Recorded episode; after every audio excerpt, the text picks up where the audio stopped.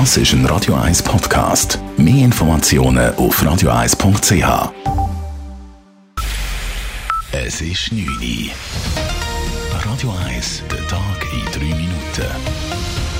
Mit dem Alles Kral.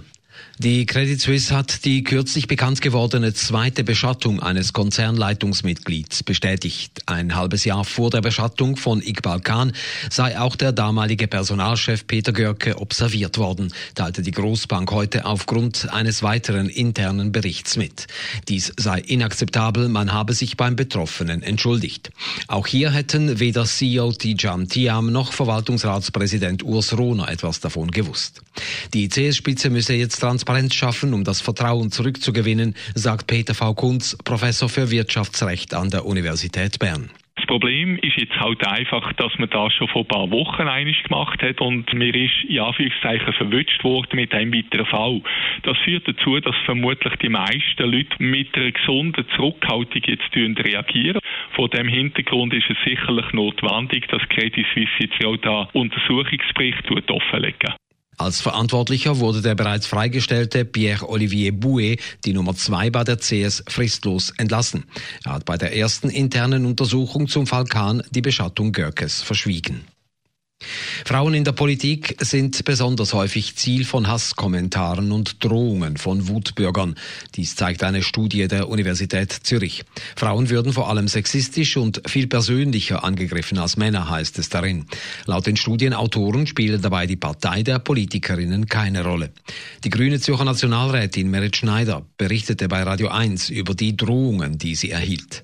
Vergewaltigungsdrohungen und also auf alle möglichen Arten, teilweise mit tollen, detaillierten Beschreibungen. Oder auch so Sachen wie, äh, wir wissen, wo sie wohnen, wir wissen, wo sie heimlaufen. Wenn wir sie so nicht mundtot machen können, dann schaffen wir es andersweitig.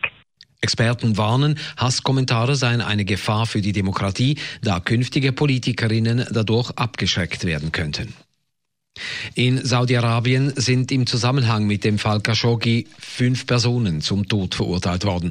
Drei weitere erhielten lange Haftstrafen. Die Urteile stehen im Zusammenhang mit der Ermordung des regierungskritischen Journalisten Jamal Khashoggi vor gut einem Jahr im saudischen Konsulat in Istanbul.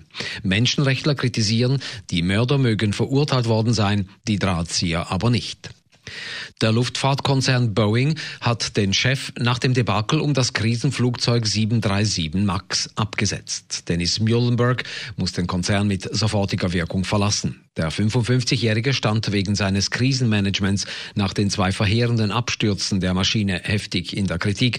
Zu Muhlenbergs Nachfolger ernannte Boeing den bisherigen Verwaltungsratspräsidenten David Calhoun. Der Schritt soll das Vertrauen von Anlegern, Partnern und Kunden zurückbringen, begründete der Verwaltungsrat seinen Entscheid. Vor den Galapagos-Inseln ist die Havarie eines Schiffes glimpflich ausgegangen. Das Schiff sank und dabei lief eine große Menge Dieselöl aus. Die ecuadorianische Regierung rief den Notstand für die Vulkaninseln im Pazifik aus, die wegen ihrer einzigartigen Fauna zum UNESCO-Weltnaturerbe gehören. Mit Sperren konnte die Ausbreitung des Öls jedoch verhindert werden. Die Lage sei unter Kontrolle, hieß es. Radio 1 Wetter. In der Nacht veränderlich mit Regengüssen und ähnlich geht es auch morgen Heiligabend weiter. Es ist häufig stark bewölkt und gelegentlich gibt es auch Regen. Am Nachmittag lockern die Wolken ein bisschen auf und es gibt dann auch kurze Aufhellungen. Die Schneefallgrenze die liegt den Tag durch bei 1800 Meter. Im Verlauf vom morgigen Abend sinkt sie dann aber wieder auf gegen 1200 Meter. Das war der Tag in drei Minuten.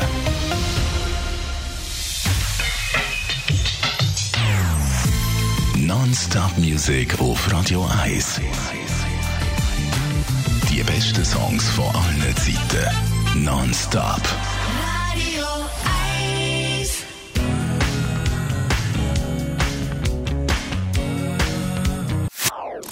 Das ist ein Radio 1 Podcast. Mehr Informationen auf radio1.ch.